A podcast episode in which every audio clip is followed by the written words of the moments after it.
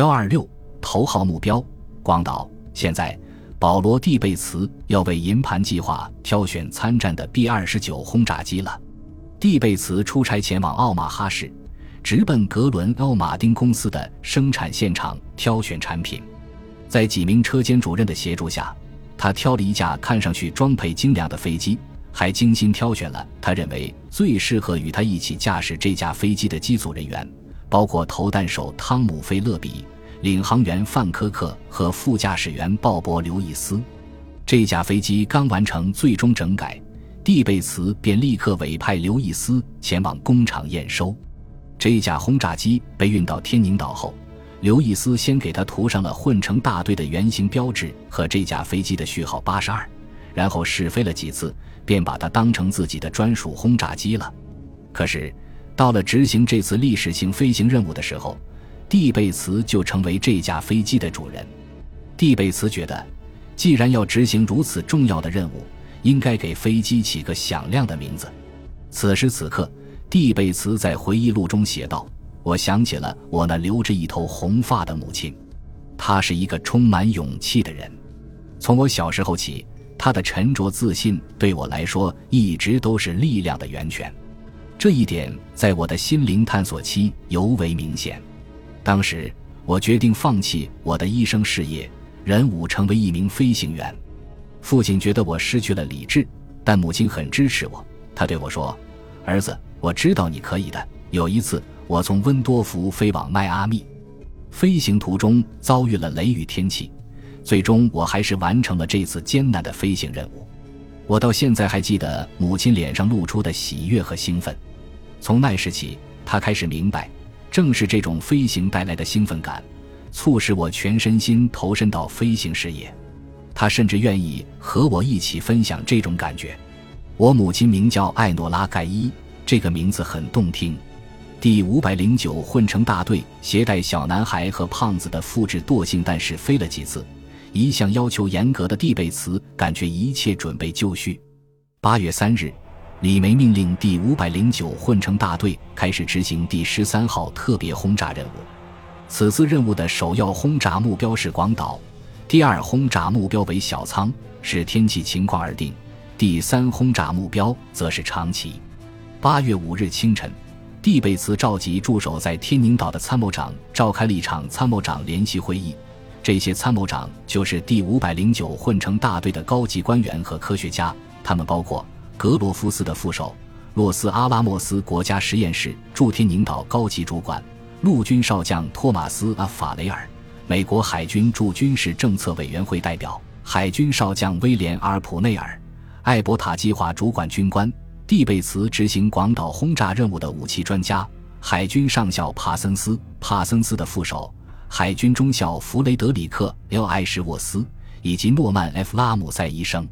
帕森斯在会议上说。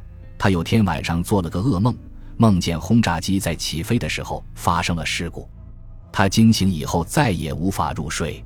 帕森斯的噩梦引起了大家的注意，因为就在前一天晚上，基地有四架飞机坠毁，机上搭载的燃烧弹被引爆，火光照亮了整个夜空。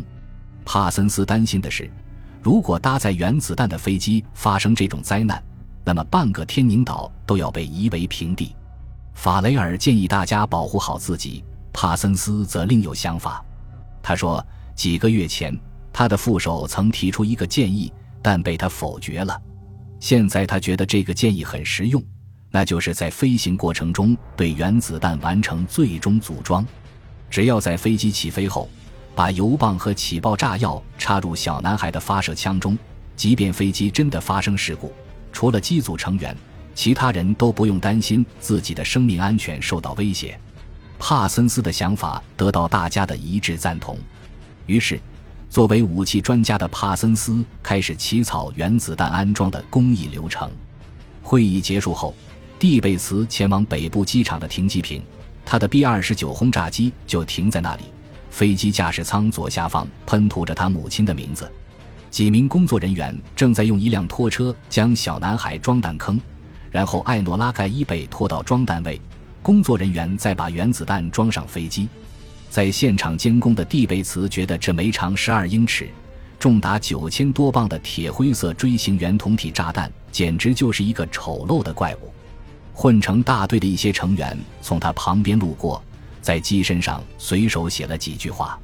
劳伦斯·约翰·斯顿写道：“我的中国朋友送给日本的礼物。”还有一句话是写给裕仁天皇的：“印第安纳波利斯号的小伙子们送给你的礼物。”马里亚纳群岛战役之后，无论是硫磺岛战役、冲绳岛战役，还是奥林匹克行动和小王冠行动，从某种意义上说，这些太平洋战争最后阶段的战役和行动仅仅是一种保障措施，是为了空战理论家们在犯错时有挽回的余地。这些错误也许会发生在行动的各个环节，比如，乔治基斯塔科夫斯基没有正确设定炸弹爆炸时间，保罗蒂贝茨没能在他的先遣队内部守住秘密，帕森斯在飞行过程中组装原子弹失败，罗伯特奥本海默、里奥希拉德和恩里克费米等杰出科学家对于原子能的计算是错误的，还有，当裕仁天皇看到自己国家的城市陷入火海。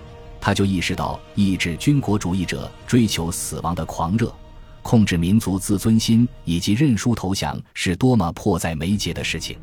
自从看过目标委员会预留名单上四座城市的航拍照片之后，蒂贝茨偏向于把广岛作为头号目标。由于没有飞机制造厂，广岛在此前的空袭中逃过一劫。这样一座完好无损的城市，如果被原子弹轰炸，会让世人对原子弹的毁灭效果印象深刻，毕竟原子弹本身就能起到心理威慑的作用，而不是军事威慑。杜鲁门曾把广岛称为军事目标，此举只是为了掩饰动机。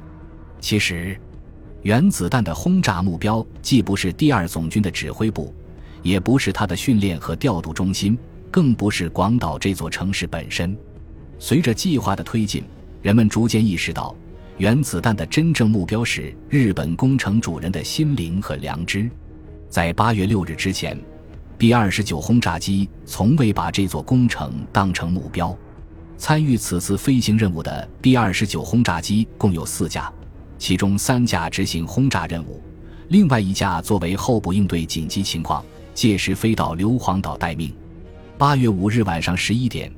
第五百零九混成大队在基地礼堂举行最后一次任务情况介绍会，四架飞机的机组成员都出席了会议。蒂贝茨主持会议，帕森斯和拉姆塞教授和他一起坐在讲台上。我们一直在等待今夜的到来，蒂贝茨说。经过长达数月的训练之后，我们即将接受实战的检验，成败很快见分晓。我们今晚所付出的努力可能要永载史册。在这次飞行任务中，我们将向日本投放一枚炸弹，而这枚炸弹是你们此前从未看过或听说过的。它的破坏力相当于两万吨 TT 炸药。蒂贝茨并没有用原子或原子能这样的字眼，但他提到的爆炸当量足以让在场的所有人浮想联翩。尽管他们看过从阿拉莫戈多寄来的静态照片，但这个数字完全出乎他们的意料。帕森斯发言称，他带来了一部关于这枚炸弹在新墨西哥州进行试爆的影片，可以让大家感受一下它的威力到底有多大。但是礼堂的投影仪坏了，影片无法播放，帕森斯只好改为演讲。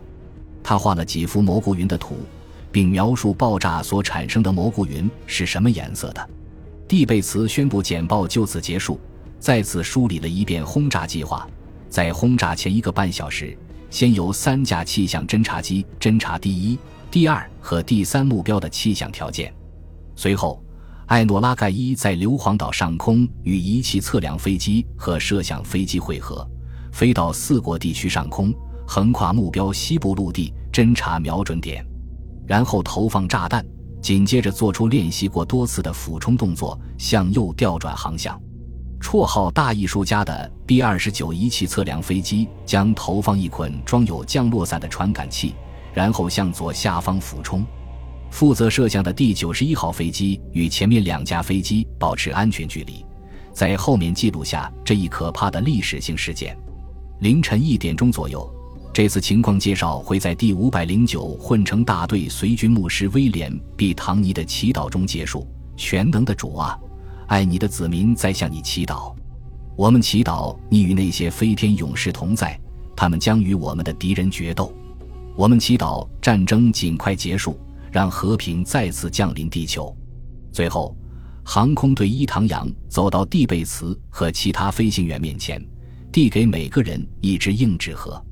假如飞机在日本上空坠毁，他们的机组成员就要用到盒子里的东西，里面是用于自杀的氰化物胶囊，每人一粒。本集播放完毕，感谢您的收听，喜欢请订阅加关注，主页有更多精彩内容。